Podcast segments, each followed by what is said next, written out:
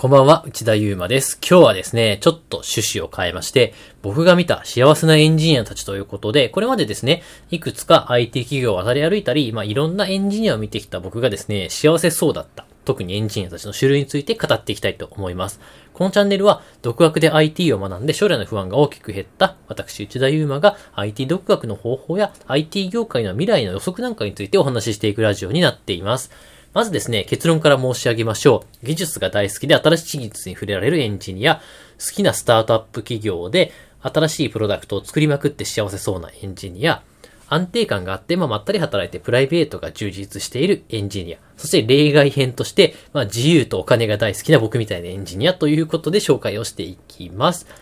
まあ、大前提としてですね、こう何が楽しいか、ちょっと自己啓発的な内容になってしまうんですけど、何が楽しいかなんて、もう個人の主観でしかないんで、もう好きな道を選んでくださいと。まあ僕の言うことなんて聞かずに、あくまでですね、もうあいつの言うことはなんかわけわからないこと言ってるぐらいに考えておいて、もう自分がいいと思う方向に進んでください。やっぱり一番わかりやすいのがまず技術が大好きエンジニアですね。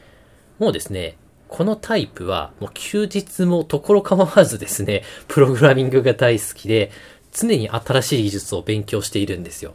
まあ、そのため給料も低くていいっていう風に言い出すタイプでして、新しい技術とかですね、実践で使う場面さえあれば、もうですね、給料は問わないと。目の前のことが楽しすぎるっていうタイプですね。まあ、こういうタイプっていうのはですね、もう本当に幸せだと思います。なぜならですね、1日、まあ、8時間とか費やしている仕事が楽しくてですね、休日の勉強しているんだから、もうですね、楽しくないわけがないんですよね。そのため、あなたがプログラミング自体を楽しんでいるのであれば、もうすでにこの時点でもう楽しくて幸せなんですよ。なので、このままですね、楽しくて幸せなことを続けていくのが一番いいと思います。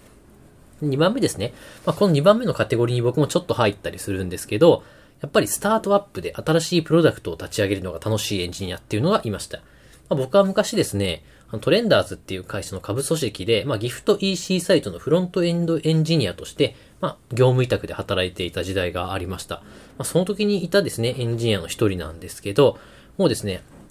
技術とかはまあそこまででもないんですけど、とにかく何かですね、新しいプロダクトを作ってスタートアップ的なこのワクワク感がたまんねえっていうタイプのエンジニアでした。そのエンジニアはですね、ある程度サービスが成長してしまうと、まあ、会社を辞めていってしまいですね、また新しいスタートアップに参画するといったことを繰り返しているタイプの人間でした。まあなんかですね、そんな中で、やっぱりこの01を作るワクワク感とか、まあ自分がですね、リードエンジニアとなって、何か新しい技術とか自分の設計したものができるっていうのが非常に楽しかったようで、まあちょっと一番と被る部分もあるんですけど、まあこのタイプもですね、まあスタートアップっていう種類の会社がある限りですね、まあめっちゃ楽しいなと。まあ僕もですね、結構そこで働いてる人が楽しくって、かなり腕の立つエンジニアもいたので、まあ僕のベースっていうのは実はですね、スタートアップで作られておりました。ちょっと余談が入りましたが、次ですね、三つ目ですね。これはですね、社内 SE に多いタイプのエンジニアでして、まあ仕事はですね、非常に安定してて残業もなくて、でも給料も悪くなくて、プライベートが充実して家族と楽しく過ごしているっていう、僕はこのタイプもまあすごい幸せだなと思うんですよね。やっぱりこう、心の余裕とか安定感ってないと、結構人間って心がすさんでしまうんですよね。まあ最初に申し上げたみたいに、やっぱ幸せとか楽しいって自分の心が決めることなんで、そのベースとなる安心感とかがあるって、まあ本当にいいことだなと。そしてプライベートが充実してたり、家族とですね、充実しているってことは幸せなので、もしですね、まあこれ社内 SE に、社内のなんか IT 担当者に多いタイプなんですけど、もしあなたがですね、社内でそこそこいい立場でですね、まったりと仕事をしても、ある程度給料がもらえて、有給も取れてっていう状態になるですね、それはめちゃくちゃ幸せなことだと思います。まあ、世の中ブラック企業だらけですからね、その中でですね、自分の得意とかを活かして働けているなら、もうめちゃくちゃ幸せなので、無理にですね、あの、現状を変える必要はないと思います。また余談が入るんですけど、なんかですね、昔、某プログラミングスクール系の広告でですね、あのなんか公務員の人が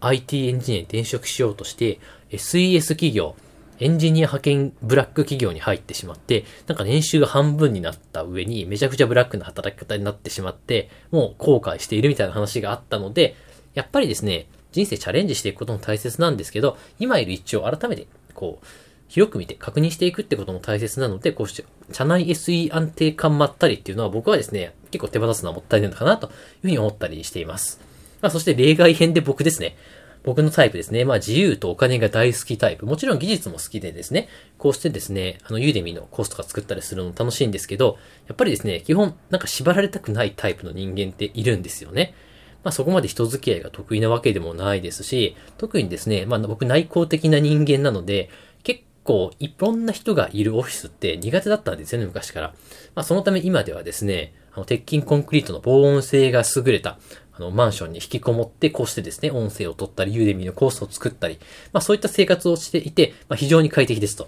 まあその中でですね、まあ限られた、まあ自由なんで別にどこで働いてもいいんで、まあたまにですね、沖縄に出かけたりとか、ちょっとですね、自然のあるところに行ったりして、まあ少人数の本当に仲のいい知人とだけ過ごすといった、まあ、生活をしていて、まあ、これはこれでですね、めっちゃ幸せですね。昔キャノンのオフィスに通っていた時よりも、まあ、圧倒的に幸せです。ただし収入はキャノンのが良かったです。というところもあって、まあ、それぞれですね、こう楽しいとか、まあ、幸せっていうのは自分が決めることなんで、まあ、何かですね、ご自身が当てはまるモデルがあれば、ぜひともですね、そこを追求していただくのがいいんじゃないかなと、まあ、僕の言うことなんて話半分に聞いて、まあ、海外ですね、海外向けにアプリ出して稼ごうとかそんなこと聞かなくてもいいんで、ぜひともですね、自分の幸せを見つけてもらったらいいなと思います。ちょっと今日はですね、普段と毛色を変えてみましたが、今日はですね、まあ、ふと、まあ、夢にですね、昔、一緒に働いたエンジニアができたので、こんな話をしてみました。まあ、これからもですね、ちょっと昔話でですね、こういった、なんかですね、こう楽しく生きれるようなヒントがあればまたお話ししていこうと思うので、興味あればフォローしてみてください。それではですね、さようなら。